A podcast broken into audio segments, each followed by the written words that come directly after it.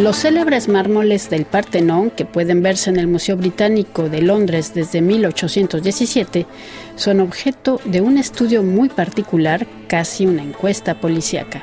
La jurista Catherine Titi, investigadora del CNRS, el Centro Nacional de Investigación Científica francés, quiso saber cómo fueron adquiridos estos mármoles, la mitad para ser exactos, por Lord Elgin en 1800, ya que los ingleses sostienen que su compra fue totalmente legal, un argumento en el que se apoyan para rechazar las continuas demandas de Grecia de que les devuelvan estas valiosas piezas. El vasto estudio, publicado en forma de libro en las ediciones Springer, revela cosas hasta ahora desconocidas y podría poner en aprietos a las autoridades británicas. Pero para comprender este embrollo jurídico, conversamos con esta investigadora especializada en Derecho Internacional. Bueno, mi nombre en inglés, Catherine Titi, y el título del libro, The Parthenon Marbles and International Law, y la traducción Los mármoles del Partenón y el Derecho Internacional. El libro trata del caso de los mármoles del Partenón. Hay una disputa entre la Grecia y el, el Estados Unidos. No es una disputa formal, pero hay una controversia sobre el destino de estos mármoles que um, han sido retirados de Atenas en 1801, um, 1802 y en los años siguientes y uh, hay esta diferencia, esta controversia que sigue y creo que va a seguir hasta que los mármoles se devuelvan a Atenas. Hay un argumento jurídico que favorece la devolución de los mármoles a Atenas y en general uh, no lo tomemos en cuenta. El debate toma en cuenta los argumentos éticos, los argumentos culturales y me pareció importante volver al derecho internacional y mirar el caso de la controversia como un caso jurídico para, para, ver los argumentos jurídicos y no como un debate, porque un debate no puede darnos soluciones, pero el derecho sí. Y solo para clarificar, con eso no quiero decir que la controversia tenía que resolverse delante de, una corte. Eh, no, no, no es esto. Creo que la mejor manera de tratar de resolver la controversia es con eh, las negociaciones.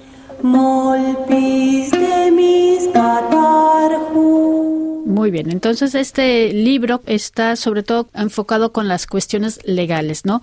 Antes de empezar en esto, me gustaría que nos recordara un poco esta historia, la historia de cómo llegaron al Reino Unido, a Inglaterra, los mármoles del Partenón. ¿Cuál es la historia? También relacionada con un personaje muy importante que es Lord Elgin.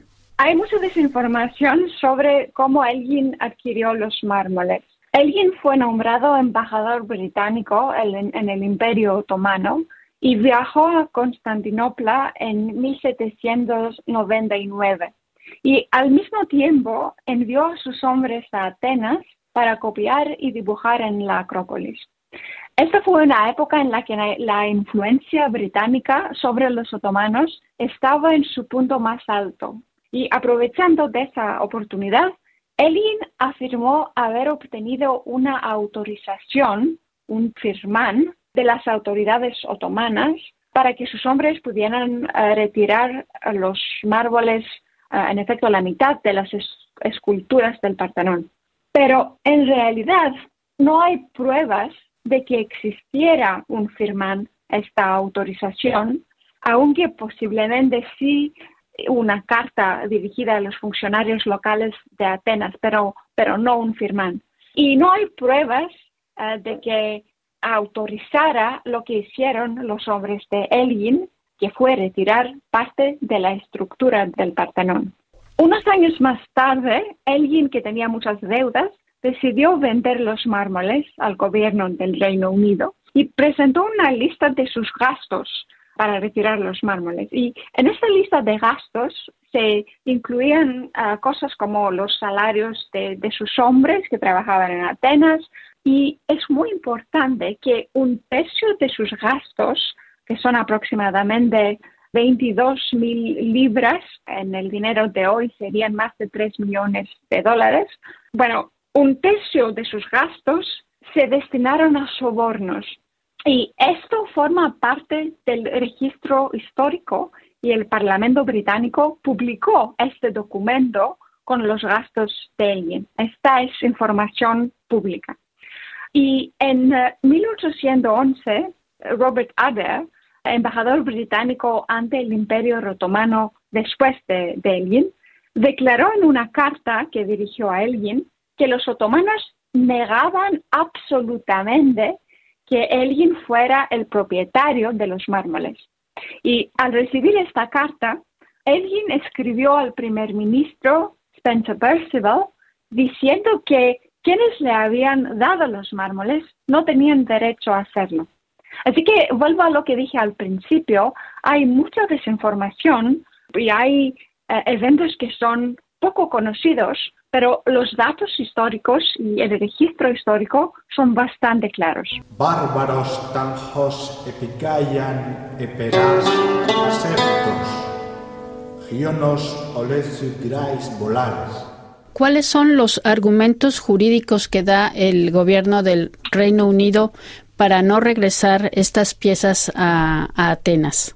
Hay un solo argumento jurídico que es el argumento de la legalidad. El gobierno británico dice que la adquisición de los mármoles fue de manera legal.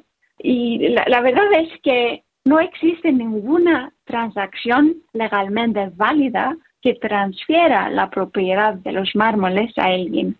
No hay prueba de compra, no hay prueba de regalo, pero sí hay prueba de sobornos.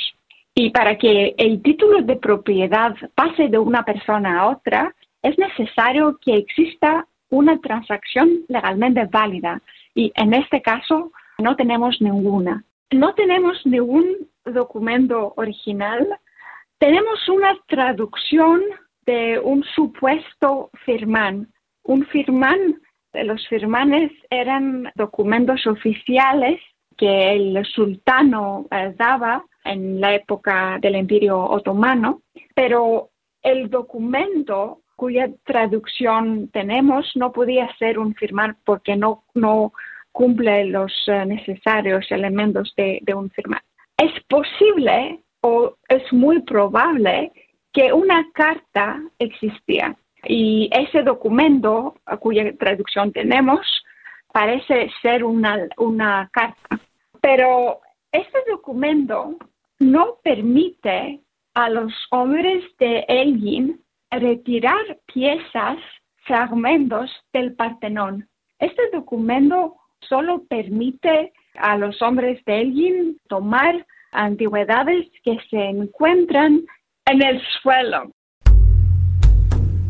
O sea, en realidad estas esculturas no estaban en el suelo, estaban todavía pegadas en el friso arriba.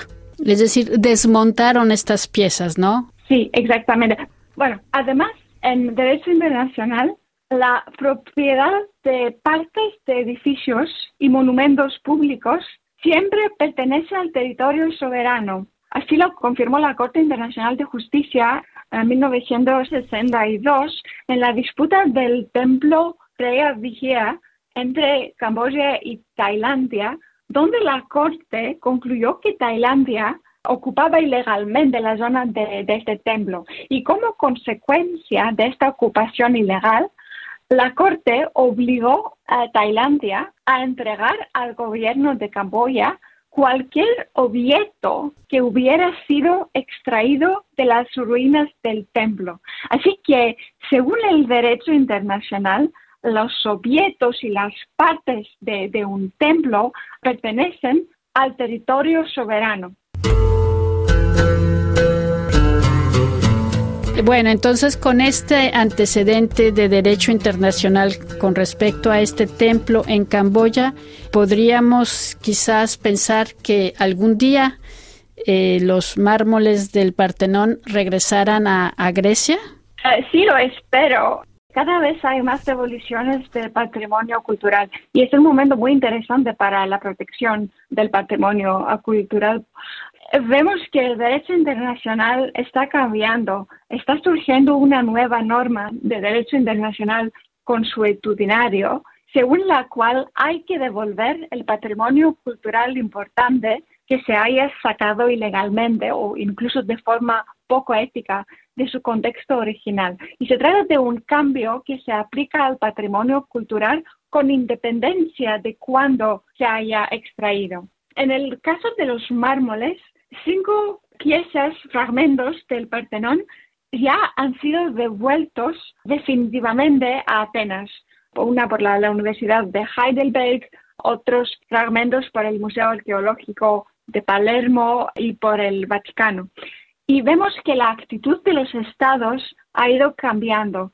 Tenemos otros ejemplos de devoluciones, um, piezas retiradas en la época colonial, los bronces de Benín, uh, restos humanos que se devuelven a menudo a comunidades indígenas, objetos arqueológicos.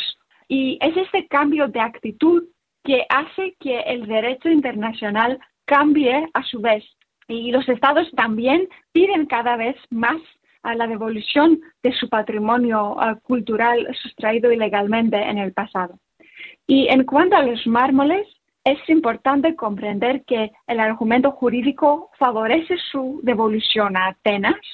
Este argumento y el cambio del derecho internacional debe tenerse en cuenta en las negociaciones entre la, la, Grecia y el Reino Unido, pero también es importante comprender que la presión irá en aumento para que se devuelvan. La presión internacional y, muy importante, la presión de los ciudadanos británicos han presionado y siguen presionando para que se devuelvan los mármoles. Y si tuviera que adivinar, sí diría ah, que los mármoles deberán devolverse a Atenas en los próximos años.